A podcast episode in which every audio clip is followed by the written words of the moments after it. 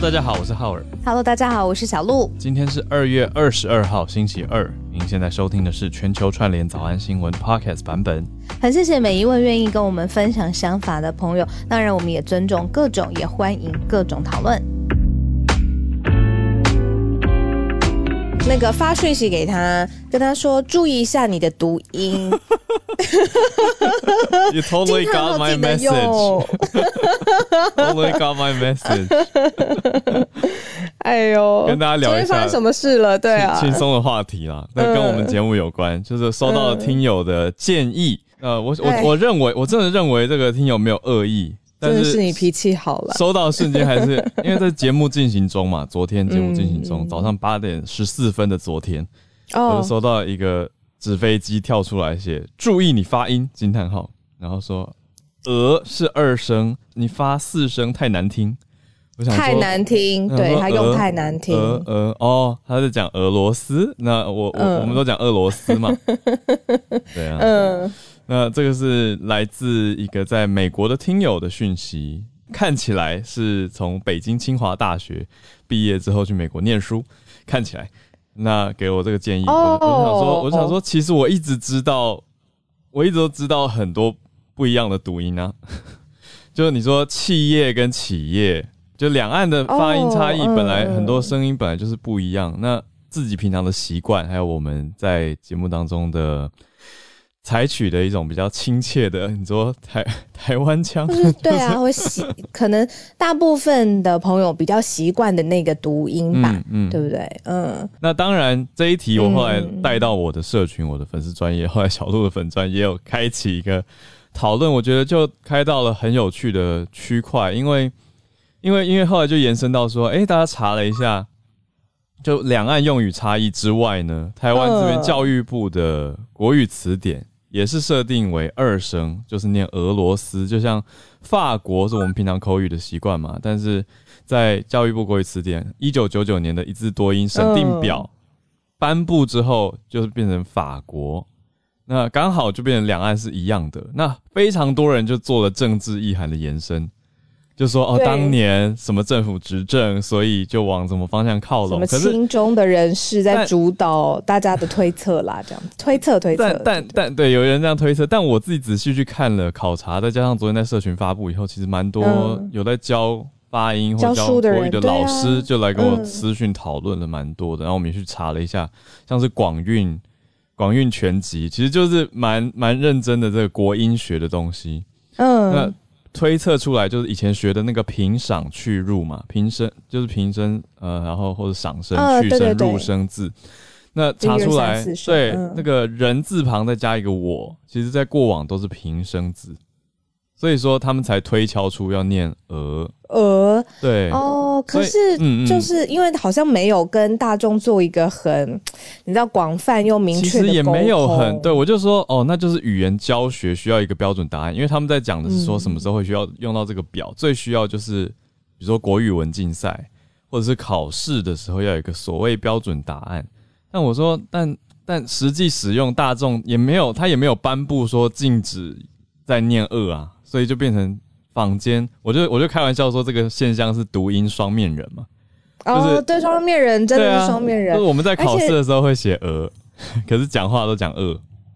然后这样子的状况就让妈妈崩溃，这个两面崩溃，嗯嗯。嗯一个是就是考试的时候跟日常生活当中脱钩嘛，嗯。再来就是其实这个有一个时间上面的断层，因为昨天在我粉丝页上面，大部分都是爸爸妈妈说他1999被以前学的。自己的小孩纠纠正。正像是对。骰子不念骰子，那个字念头子。蛤蜊汤要念蛤蛤蜊蜊汤汤，对，然后就是自己的小孩，他可能是新版的教育部修订的国语词典。不，是歌仔戏，对，嗯。然后就他去纠正爸爸妈妈，然后他们昨天看到那篇贴文之后，他才转到自己的板上，就是说，哦，原来自己的小孩是因为新版的教育部国语是啊，是啊。字典修正才纠正自己，这样这是爸爸妈妈的心声。然后下面更跳出更多正义魔人是，其实呃，教育部国语词典不是最近修正的、哦，不是改一下改两下哦，其实是八十八年对，呃，那就一九对九九修正之后，对对，再也没23有年改过了。其实没有没有大改过，中间有嗯，宣布调整过，呃，牛仔裤可以读牛仔裤。但所以，所以就也有因为这样的修改，中间修改零星的修改消息，让有人就直接上纲到说教育部朝令夕改。但是我细查，其实也没有到那么夸张，就是有一些微调。可是到现在二十三年过去，其实还是以一九九九年那个一字多音审定表为很大的基准。对，不过大家看法不一啦，就有一些人会认为说，啊，你这样跟生活实际使用情境落差大，对啊，对。但我了解这个当审定委员的难处。昨天跟很多老师讨论了起来，他们就在讲说，他们的他们的说法是教学上要教所谓正确，然后他们跟学生反而会说，那是因为大家鸡飞城市都念错了，俄罗斯都念错了，只是没有人纠正而已。然后我就在思考，这个叫错还是叫做语音的变异？因为我认为俄罗斯的通用通用度在台湾根本就是非常大众化，而且一九九九年以后，还是很多人在学校学俄，可是走出来讲俄啊。我几乎没有碰过任何一个台湾人是讲俄罗斯的，我我自己的个人经验了。那我一直很相信，就是语言是一个习惯俗成的东西，它要沟通嘛，它最重要的事情是要让别人知道你在讲什么。嗯嗯嗯，这样对。那有很多听友很可爱，比如说在香港的听友，还有在马来西亚的听友也跳出来回应说，他们听我们讲俄罗斯就知道我们是台湾。但他不会特别说难听，或者想要纠正，他会听到差异，就像是我们听到有的人的发音就知道哦，他是他是广东人，或者他是香港人，或者他是马来西亚人，所以他会有这样习惯的说法。重点是，就是这个。节目最主要对外沟通的媒介就是声音，然后后来我就我就想说说好吧，那如果想要听很正统的发音，那可以听视网膜，它是最官方、最正统，然后最代表性的眼球中央电视台，里面真的都是俄罗斯跟法国呢。然后是我的我自己小小的一个，你知道，就是一个说法。结果没想到视网膜好可爱，他就来我们社团了。对啊，哦，我还以为是你邀他来。没有，我就 Q 他，你 Q 了以后，他就马上上通告。哦，他大概几个小时以后，他就来我们社团了，说那个这个就是要我们叛命的，嗯，来念学习这个读音。对，很多啦，就是两岸发音的差异。像之前也有听友很认真的写了好几行，可是像态度就不是说难听，而是他是他是担心我念错而不自知。那他平常就没有接触过台湾人，所以他没有听过混淆。他从从小到大都在假设中国某城市长大的话，他听到的就是混淆。那那我就跟他说，呃，就是在台湾大家都讲混淆，对两岸的差异，就是在对岸都讲混淆。就是如果你不小心把事情搞混了，他就说，呃，不要把两个事情混淆了。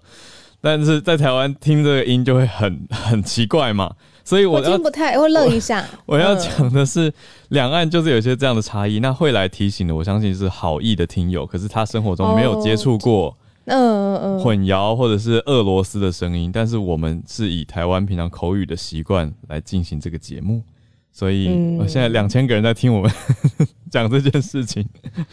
因为昨天有真的很多的回响吧，就是你看妈妈族群。爸爸妈妈族群说：“哎，怎么跟小孩子当初学的很不一样？”然后老师族群对直头子是骰子这个，然后老师的族群也会觉得说：“哎，自己老师有的时候在执行教育工作的时候，其实有一些些困扰，或者是呃，也要跟学生沟通吧，再多解释一层这样子。然后再来就是你你的口音或者是你的读音的习惯，其实有的时候是你生活背景的整个集大成养成。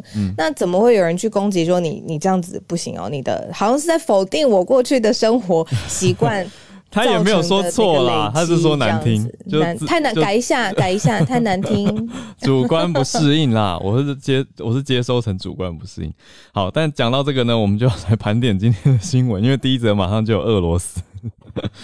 那第一则呢是俄罗斯承认了乌东两国独立，我们从有点轻松的对。这超重大的，虽然大家一开始看很会很不飒飒，我早上看到眼睛整个是睁超级开，因为这根本就是像是要要入侵跟要要占领的前奏啊！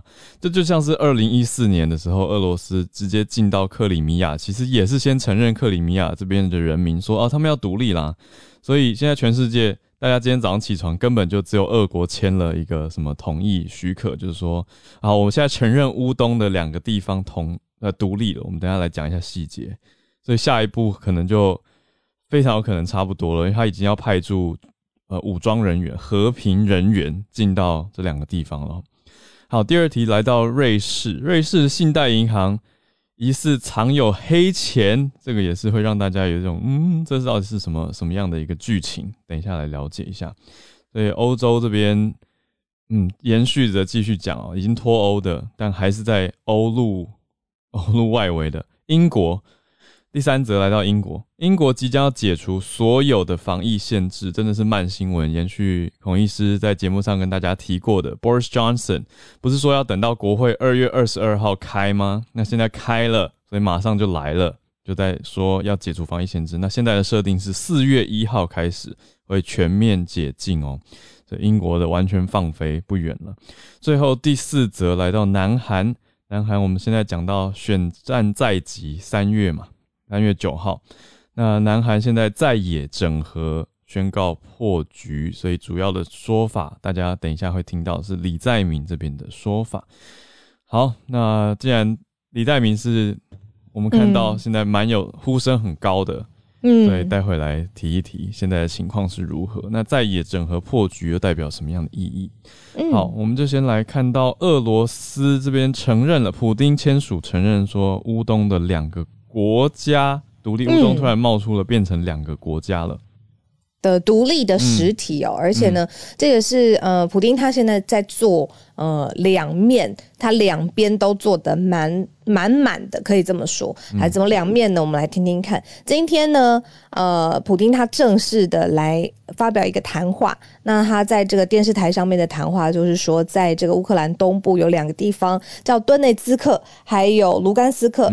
是两个独立跟主权的共和国，他承认了在乌克兰东部的这两个地方。那接着呢，马上这个国营的这个电视台很重要嘛，因为俄国非常非常重要的电视台，马上呢就播出了这个普丁他在克里姆林宫他签署了一份友谊的协议，就是跟这个呃乌东的这两位领袖啊来互相签注互助跟友谊的协议，这是他做的第一面。但是呢，他的第二面。马上他就下令了，俄军他用维和人员的这个身份，还有这个名义，进入了乌克兰东部的这两区，就是他刚刚承认的这两区。嗯，而且呢，他就说这个呃，同样的时候，他也说接下来也要跟这两区来进行外交上面的关系。嗯，好，那。刚才赫尔有说过，其实这个步骤呢，其实在之前俄罗斯其实是做过的，俄国他有做过这样子类似的宣读，而且他接下来马上进军，那所以接下来几天呃很敏感很关键，我们要继续来观察一下。对，我觉得，嗯，对啊，读到这个新闻就会一直有一个二零一四年既视感，就觉得那但接下来走向是不是很像克里米亚那个时候的情况？那个时候。我觉得比较可怕的是说，后来后来等于也引发了，它都就像是一个导火线。那后来就引发了顿巴斯战争嘛，等于就是后来俄罗斯跟乌克兰的边境就再也不平静。就二零一四到一五年的期间，那后来都有零星的一些冲突。那可以说是从那个时候一路累积延续，经过这几年七八年的时间，那到了现在的情况，那现在又多了。刚刚讲到这个卢甘斯克跟顿内茨克，其实就是内部一直都有蛮多分离，所谓分离主义分子或者说分离声浪的分离讨论的地区。没错，对啊，那这一次普丁他签的对象是谁？他就是跟乌东的分离主义领袖互相签署的。那而且还用外交部去跟这两个所谓共和国建立了外交关系。对他建立好了外交关系之后，他如果要派驻部队跨境的话，那他就有法律上面的基础，因为这两个地区已经独立分离出来了。嗯，所以他接下来如果你知道东西进的话，那他其实在法律上面，然后签订好了外交关系的这个前提之下，他其实是可以这么做的。所以才会说他是在为了他接下来的可能采取的行动，是不是提前布局呢？接下来几天可以来观看一下。对，那也要跟大家补充的是说，那拜登对美国这边不是一直有在关注跟一直在提出说，如果俄国入侵乌克兰，我就如何如何各种的 sanctions 嘛，就是说会提出制裁啊，或者会提出大动作等等。但但是几个小时前，就是在签署这件同所谓的独立同意或者是支持友好之前呢，拜登这边是跟普丁原则上是同意要举行峰会的。那这个峰会当然本来就是要就欧洲的安全跟战略稳定来当最大的议题来讨论。他们要讨论的是乌克兰的危机嘛？可是他说这个有峰会要见面的这个条件，当然就是俄罗斯不入侵乌克兰的条件。但现在呢，俄国派遣的 peacekeeping troops，就是这些维持安全跟维持和平的军人，进到这乌东的地区。这样算不算入侵？我们就再看他们到底怎么谈、怎么想了。所以这个真的是全世界都在看的第一件大事，我们就把它放在第一题。那非常非常的新，所以我们就看看，也当然希望不要有什么流血冲突爆发。嗯，第二则是呃金融业方面的这个消息，有非常大的一间银行呢，跨国的银行瑞士信贷银行 Credit Suisse。那过去呢是说它其实常年来亏损啦，那呃这个呃商业上面表现不是很好，就以去年来说就亏损了数十亿的美元。那结果它还爆发出一个可能疑云的丑闻，就是说它的。银行的客户里面，其实里面有侵犯人权的贩卖人口犯，还有呃遭到制裁的商界的人士，那很可能也透过呃不同的他们的这个银行的账户来帮助洗钱。嗯，那这样子的疑云被爆发出来之后呢，呃，瑞士信贷银行有发出声明哦，正式否认说这些都是指控，不实的指控跟影射，然后也说这些呃所谓疑云。采取采取的报道是成年的往事，还追溯到一九四零年代哦，因为他跨的这个领域其实很多，比如说来自菲律宾的人口贩卖犯，或者是呃香港的呃非常非常会操作股票的教父，甚至是梵蒂梵蒂冈的这个账户等等都被点名。嗯，呃，还有就是我们常常会讲到的，在委内瑞拉有很多的国营石油公司的负责的高层，那过去是不是有很贪污的状况？那结果又发现他们的金流。动态都是由瑞士信贷银行处理的，嗯嗯，哦，这个是现在他们爆发出来的一个呃说说法，哦，但是瑞士信贷银行有发出声明，就是说这个久远而且指控是不实的，嗯嗯，瑞士信贷已经对外说不实了，可是其实因为因为最早这个消息是从因为内部的，就是也是从瑞士信贷银行出来的揭弊者，他对外揭露，他是对他是呃。路透社跟法新社拿到的消息，那既然这么大的媒体 outlet 爆出来之后，其实各家也会去追嘛。所以后来英国也很大的媒体《卫报》的 Guardian 就也在追。那《卫报》其实有提到一些我觉得蛮合理的推测，怎么说呢？像当时你看香港的股坛教父，这个是叫李福照，他是之前的香港联合交易所的主席，他在二十二年前，两千年西元两千年的时候去找银行业者开户，他去开户，他这么身份这么的特殊，怎么可能会被视为普通客户呢？所以《卫报》是推测说，他不太可能被视为一般客户来合可，所以一定是长有他的状态跟他的来历的。那他其实呃后来受到的法律法律设定是什么呢？法律判定是他一九九零年的时候涉嫌。在核准上市的申请的时候，接受了一些贿赂，那他当时就已经入狱四年了。嗯，所以十年以后他还可以开户，然后他的账户后来还有在瑞士信贷银行开到这个快要十八亿元台币的账户，五千九百万的瑞士法郎。那后来这位李先生已经过世了，所以他的案件是记者群在发现说，哎，有好几十个有疑虑的案件之一，所以用这个来推论说，瑞士信贷银行是不是？还是有你们有可能会去接受一些有曾经设有重罪的人来开户，那就是所谓黑钱咯。你觉得在金融圈会这样做的银行，瑞士信贷银行会是唯一一间银行吗？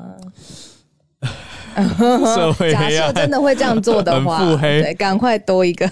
我觉得银行当然这个时候我是银行的话，我一定要跟大家说我不知情啊，这些都是我们有做过 KYC 啊，他们这个是清白的来钱钱的来历啊，等等等啊。但我得说，你看，你你刚才讲到一个很重要的重点，说这个是以前的事情，因为这个这次揭露出来的消息是一九四零到二零一零年的事情，可是，在接下来近几年，也就是近我们说十二年好了，一零年之后也不同了，对，而且全球的反洗钱这些事情都越来越严格，嗯，所以也许也许也许后来有改善吧，就是各家银行，但是当然一定有一些社会黑暗的角落是我们所看不到的。那这些黑钱还是在某些地方留存，就算没有在公开的银行就是公开知名的银行，它可能也是在黑市流窜啊。对，但当然不一样啦。你说银行理论上应该要是有政府监管的，符合国家的金融规定，因为甚至银行很有可能也是有国家的钱在运作跟营运，所以当然它的意义层级是不同。但是，嗯，现在这个报道目前我们知道的是，瑞银就出来说没有没有，瑞士信贷银行他说我们没有涉嫌不法，但是各家媒体还是在追。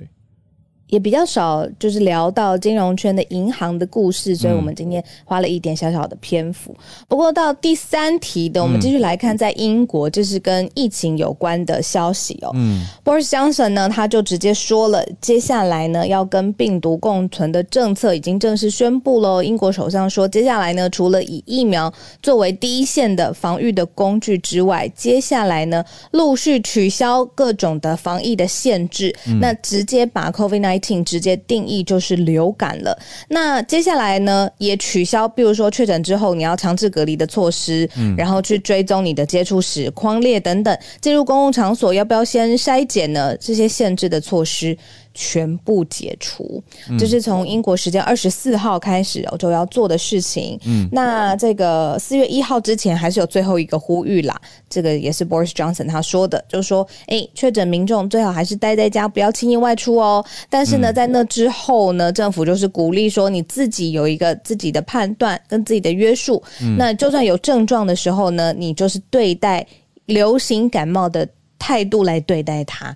哦，这个就是现在，嗯，很特别是很特别的事情是，刚好接在英国女王确诊呃一两天以后嘛，嗯，对，那连白金汉宫还也出来说，现在女王她症状是很轻微的，虽然她的呃年事年龄蛮高的，但是现在症状很轻微，还是可以做简单的勤务。我看了一些纪录片，知道英国女王要做的是蛮多的，嗯，所以她现在虽然是确诊，但是白金汉宫有出来说，哎。症状是轻微的，日常生活简单的事情还是可以做。嗯，这英国的最新消息。嗯嗯嗯，对，所以跟大家确认的是，伦敦应该说英国宣布二十四号开始就不会不会强制确诊者要隔离了，那也不再追踪你的接触史了，那也进入公共场所之前也不用检查你的筛检快筛结果了，所以基本上就是后天起。基本就不再不再不再严格执行防疫的追踪跟本来的这些政策了。但是呢，四月一号是怎么样呢？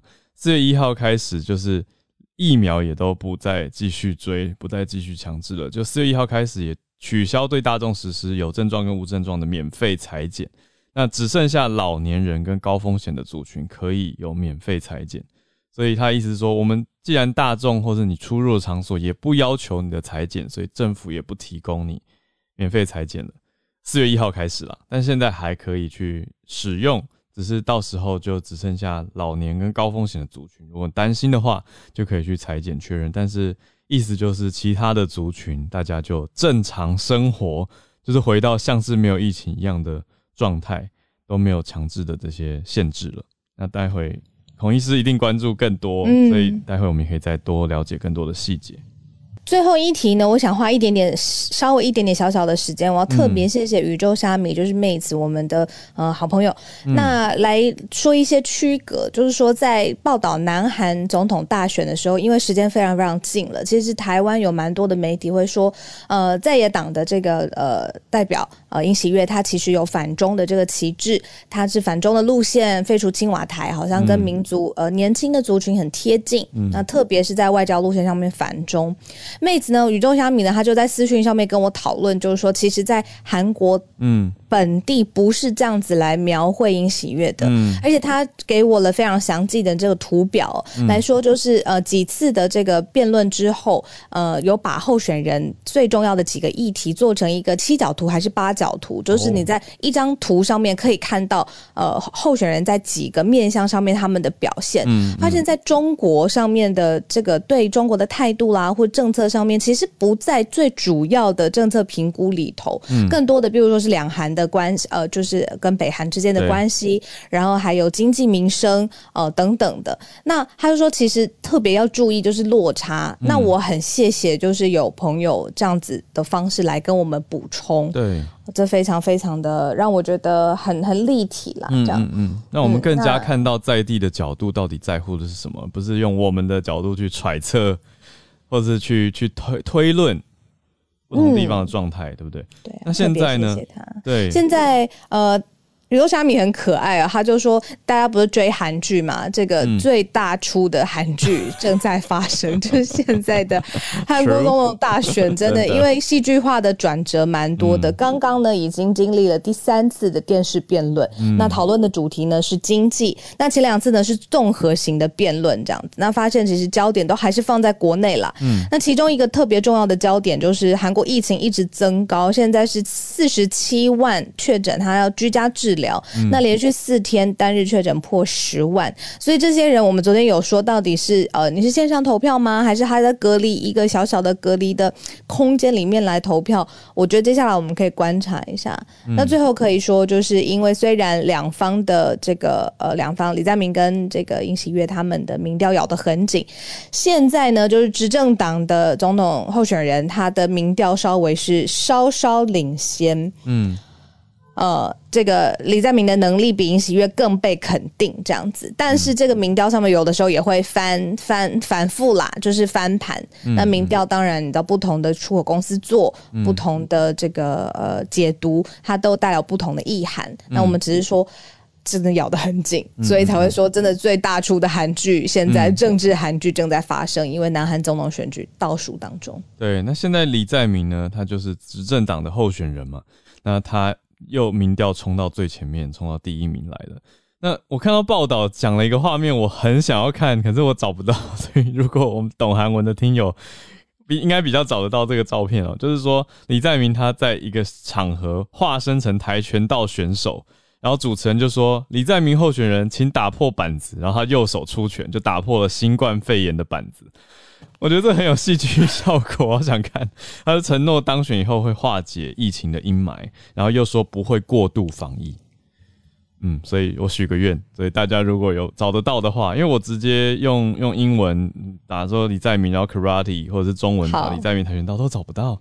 对，所以大家请到呃不，我讲错，不是 karate karate，我是呃跆拳道啊，对，跆拳道是跆拳道，对，都找不到。对，所以 大家可以帮忙一下，很好奇。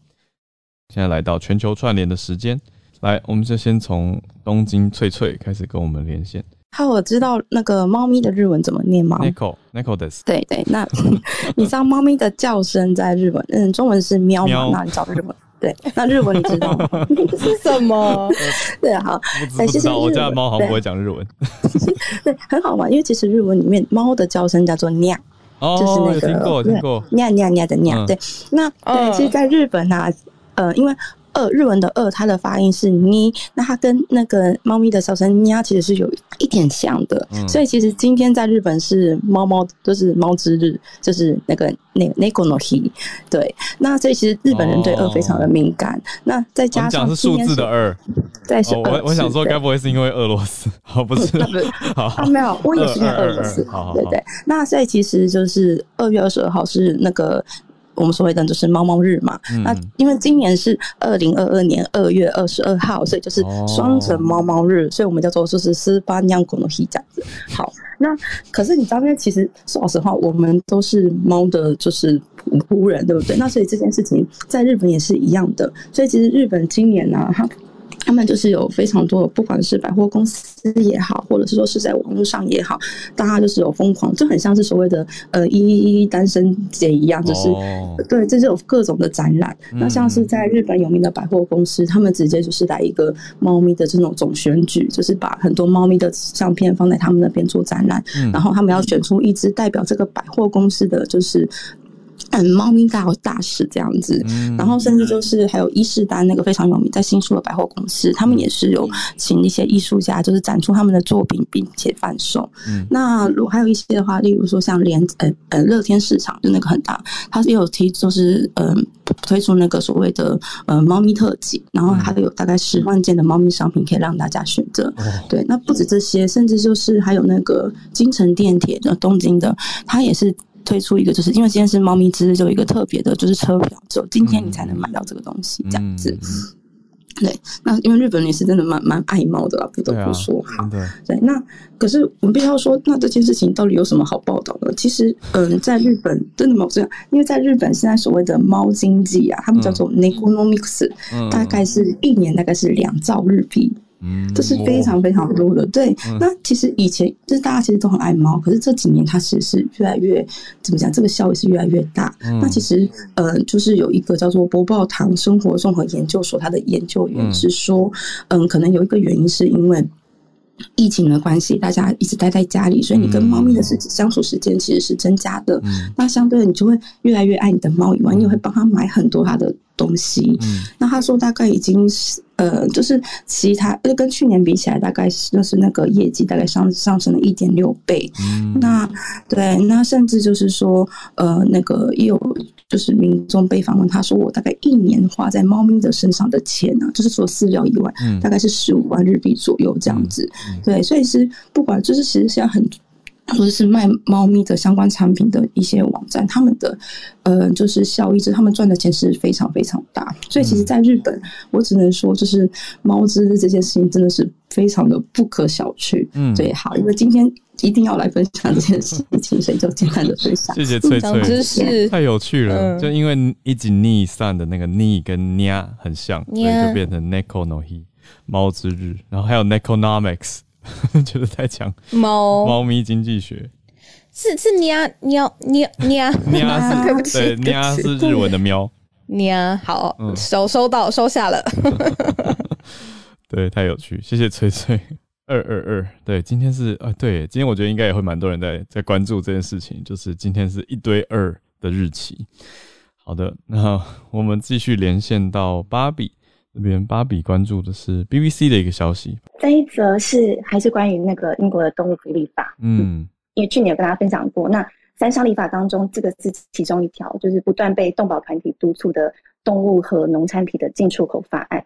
那去年跟大家分享过，就是海外动物狩猎战利品的进口，这个已经打就是正式打算禁止进口这些有一些受威胁的物种，像是狮子、大象、犀牛这些。嗯，但是另外有一个应该同步进行的。就是禁止进口鹅肝跟动物毛皮这一项，却可能会被取消。哦，那这个法案一直不断被展延，是因为找不到共同，就是找到一个共识可以去执行，所以一直处于辩论的阶段。那当初会有这个禁止鹅肝或是鸭肝的原因，是因为它的产制方式。在两千年的时候，英国农民其实就已经被禁止生产鹅肝、鸭肝，因为它的生产过程会用管子强制喂食鹅鸭。嗯，所以呃，英国的呃，英国的鹅肝几乎都是跟法国进口的。所以去年在英国政府对媒体发表即将禁止进口鹅鸭肝的时候，反应最大的就是法国业者。嗯，当时他们就是非常愤怒的表述说。不要再把灌食一定很痛苦的这个想法套在鸭子跟鹅身上，因为它们的喉咙跟我们完全不一样。哦，它们的喉咙是有弹性的，然后底部有一个沙囊，像是胃一样，可以让它们储存食物。而且，呃，业者也说他们对伤害自己养的动物是没有兴趣的。嗯，所以那个时候。也邀请了英国的官员到呃他们的农场参观，这样子。那呃，因为英国脱欧之后，他推出了一系列就是提升动物福利的规划，就是要让自己处于领先世界的位置。但是呃，像这部分牵涉跟其他国家的贸易往来啊，或能不能顺利进行，我们就可以继续观察。有兴趣的朋友可以搜寻 BBC 的报道，也想跟大家分享。谢谢芭比。诶，这个其实我我嗯，我第一次听到就是。养殖厂商或者这个鹅肝生产产地他们的想法，因为过往不觉得小鹿你不觉得大家都就是想到鹅肝比较少讨论这个这方面的应该说大家会默默有一些人会在会在讲说，你知道鹅肝是怎么做的吗？这样告诉大家，然后通常结论都是往一个比较负面的，对对对，就是说什么啊残忍啊或者什么的。可是养殖业者他们是出来说。对啊，因为动保人士常在讲嘛，就是说残忍什么的，甚至我刚刚搜寻鹅肝空格，马上就出现残忍这个 Google 喂食给我的关键字。嗯嗯嗯嗯嗯，对。可是你现在听到新的说法，就细节对，会想要再多了解一下。嗯嗯嗯。所以当然动保团体是最积极在在制止这件事情的，可是现在有可能有出现改变，所以也看看这个，我觉得很有趣，因为等于从英国的角度去看他对法国的进口。对，还有这个议题，到底这个发寡嘛？这个就是发音，它就是法文。鹅肝酱，这个鹅肝，它大家讲的就是用，就是会讲发寡，就是 F O I E G R A S，可是读起来就不是英文的读法，就是用法文，就维持法文读音。对啊，所以这大家都知道它是法国一些产地很有名的产品，所以影响也会很大的。可能放弃接下来这些禁令，后面真的要来观察一下。嗯嗯嗯，对，而且现在我看到。过去的一些相这这几个月来的一些相关报道，因为这个议题一直有在讨论。那喂食的或养殖的业者，他就说现在的灌食是温和的，今日跟以往不同。那他讲是这样讲，可是事实是如何？我觉得会需要更多的调查跟了解。大家可以去来追追看，如果对这个议题有兴趣的听友。好，谢谢国班，嗯，非常感谢。继续邀请叶老师。对，呃，刚刚提到这个鹅肝酱，我稍微补充一下，因为我之前。看过一本关于鹅肝酱生产的书，嗯嗯，那那本书里面，它其实是提到说，目前其实生产的所谓的鹅肝酱，嗯，其实百分之九十是鸭肝，因为鹅比较不能够适应，就是所谓的就是集体生产的那个方式，嗯，所以他们就是说，目前生产的百分之九十其实是鸭肝，鹅肝只有很少数，嗯，那另外是就是其实鹅肝酱可以。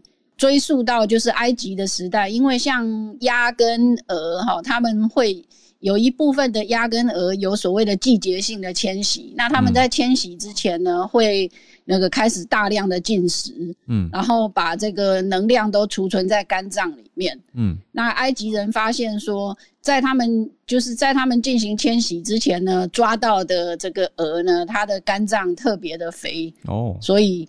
对，所以是从那个时候开始有吃这个鹅肝的行为这样子。那另外今天要跟大家讲的是，就是呃，最近他们发现呢，所谓的荧光鱼，嗯，就是荧光鱼其实是那个呃，经过那个基因改良的。那它在照射这个一定的光以后，会发出这个荧光。那在其实，在蛮多年前，我在台湾就见过荧光鱼。那这个新闻是提到说。有这个养殖的荧光鱼哈，就是它从这个从养殖的农场逃出来，然后那个出现在这个大西洋岸，在巴西那边，巴西的沿岸出现。哇！那引起了科学家，就是引起了很多人的关注。嗯，因为毕竟，呃，因为毕竟他们其实是用所谓的斑马鱼哈来改造的，就是。那斑马鱼在自然界就存在着，那他们现在是担心说这些荧光鱼呢，未来会成为就是说强势物种，会不会未来就是到处都是荧光鱼？嗯，那逃出来的主要是红色跟绿绿色的荧光鱼。嗯，那顺便说一下，就是这个所谓的荧光蛋白哈，这个荧光蛋白其实最早是从水母里面分离出来的，有些水母它天生。就会发出荧光，嗯，那后来他们找到了这个荧光蛋白，那发现这个荧光蛋白，荧光蛋白其实最早在科学上面的应用呢，是可以让科学家在活体的状况下观察蛋白质怎么样从细胞的一个地方跑到另外一个地方，嗯，那这个突破了非常多的限制，因为过去你要观察哪个蛋白出现在哪里的话，你只能够。那个观察死的组织，就是把它固定，然后那个，但是固定以后，它就你就看不到它在活活组织里面的行动。那有了这个荧光蛋白以后呢，科学家就可以直接观察这些这个荧光蛋白，就是怎么样在，就是这些蛋白质怎么样在不同的那个细胞里面动来动去。嗯，那最早的版本是所谓的绿色荧光蛋白。然后后来从其他的生物，就是除了水母以外，后来也发现说有一些海洋生物也有其他颜色的蛋白质。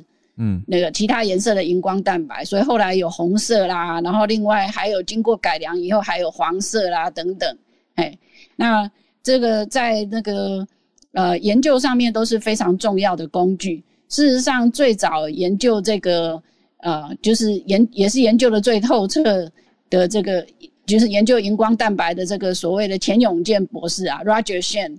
他还因为对了对这个荧光蛋白的研究呢，在二零零八年得到诺贝尔化学奖。嗯，那当然就是说发展成为这个所谓的观赏鱼，就是荧光鱼的话呢，是大概最近这二十年左右的事情。嗯，不过我看到这个新闻的时候，其实我是有点惊讶，因为我大约在嗯。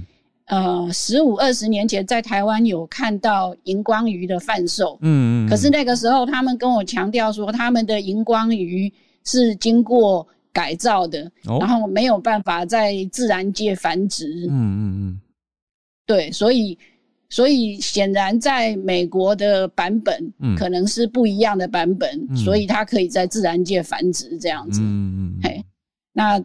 在这边跟大家分享一下这个新闻。嗯，谢谢叶老师。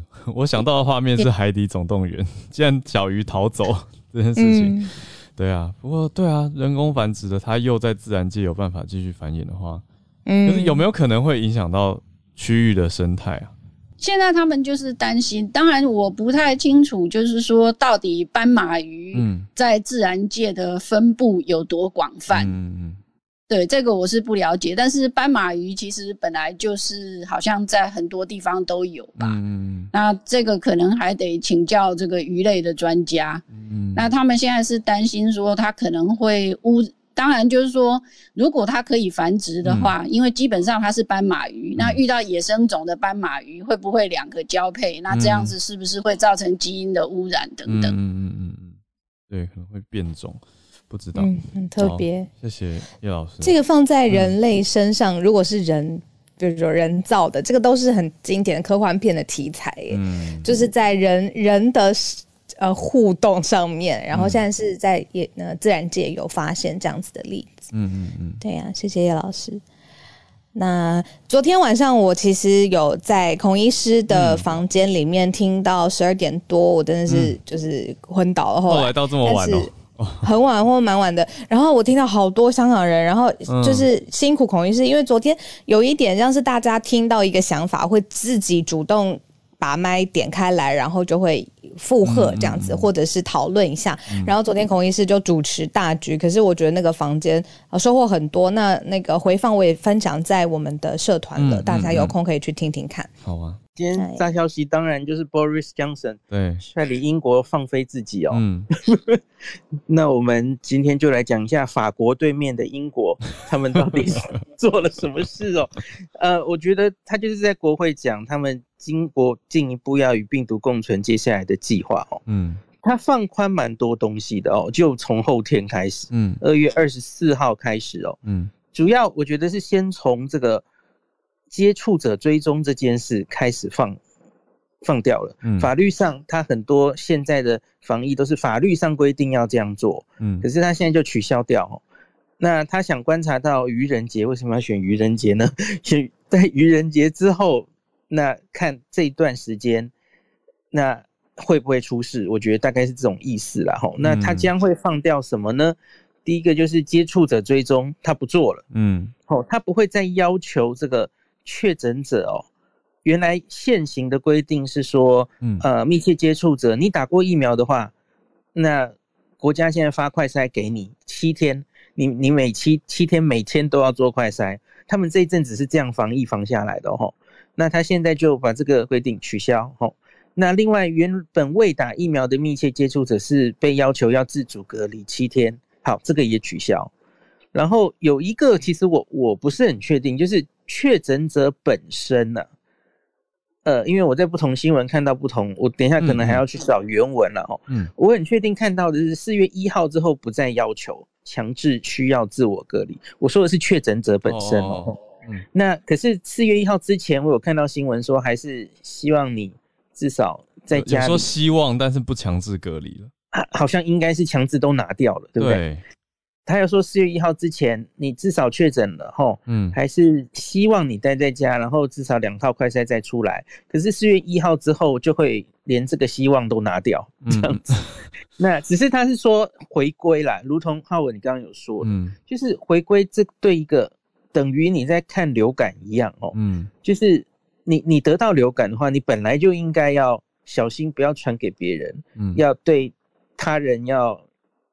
他说他是用 considerate 吧，吼，就是要你要体贴，你不要不要传给别人，不要，也许不要上班，严重的话不要上班等等，那是你自己应该做的事，可是不需要国家用法律规范。嗯嗯嗯，这个很像去年七月十九号那一套啊，七月十九号这个拿掉口罩令，然后自由第一次自由日的时候，就说回归个人嘛，吼。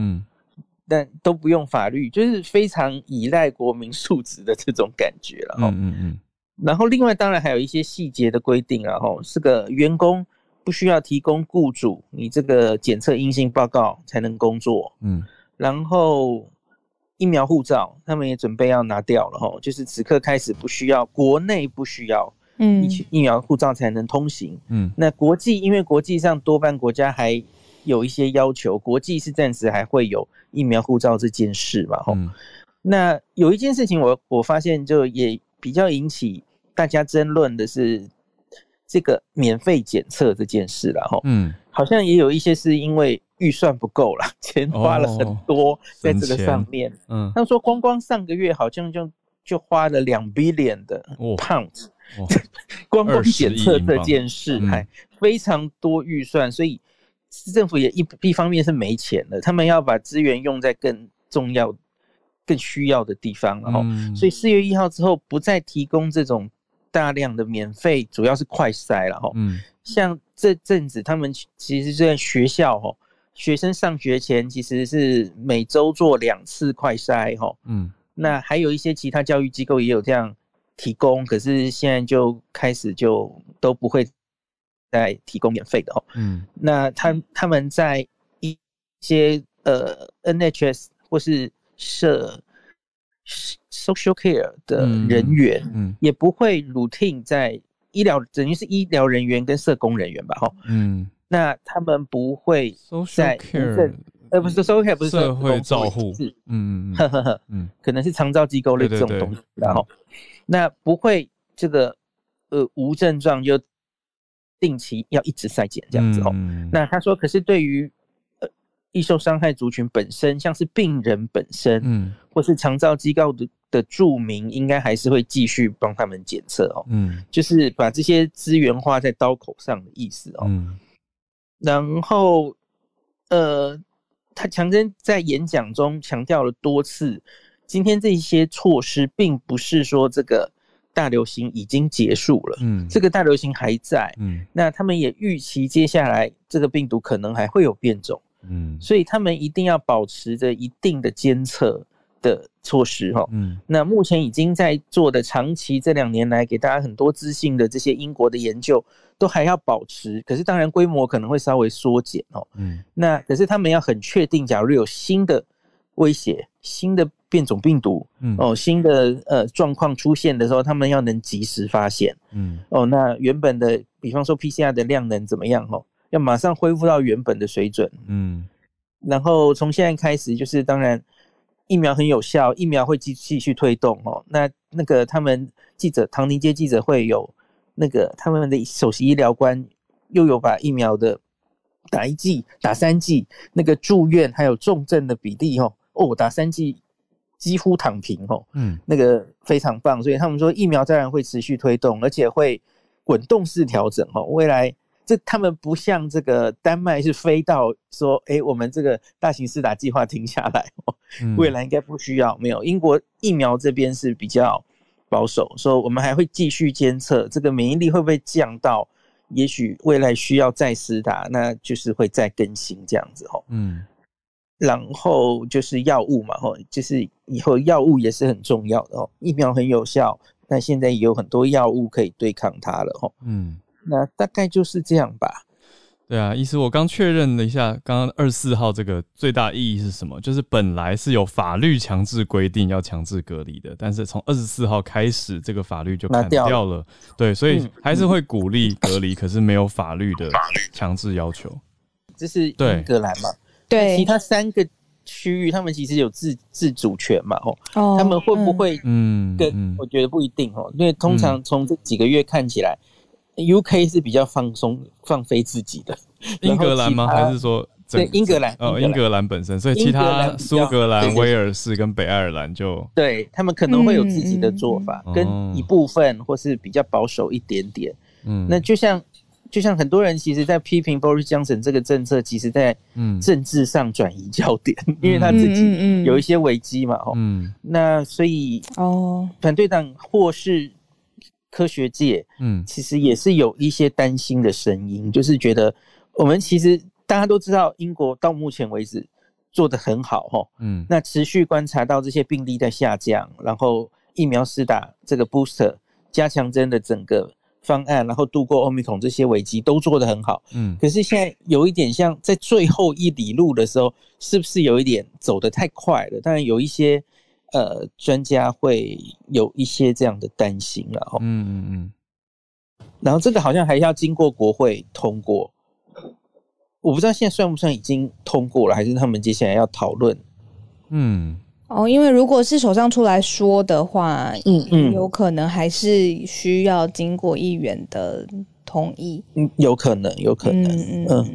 可是我看，我有看到那个他在国会演说了。嗯，哦，好好多人在演说的同时，就在那边，yeah yes yes，就 好像很赞成。可是应该是执政党自己很赞成吧？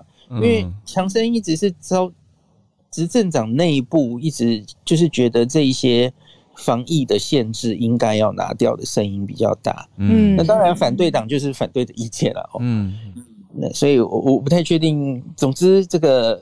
我们现在有好多学长姐可以观察嘛，嗯，他们已经走到最后一里路的感觉，来看看看看最后会会怎么样。嗯，医师，我这边有收到一则讯息，是想请教医师，就是说，他说他昨天也是呃听听房间，但是最后没有听完，想请问医师，就是说是不是有很多人分享说，在看在香港的例子上，台湾有什么事情是需要小心的？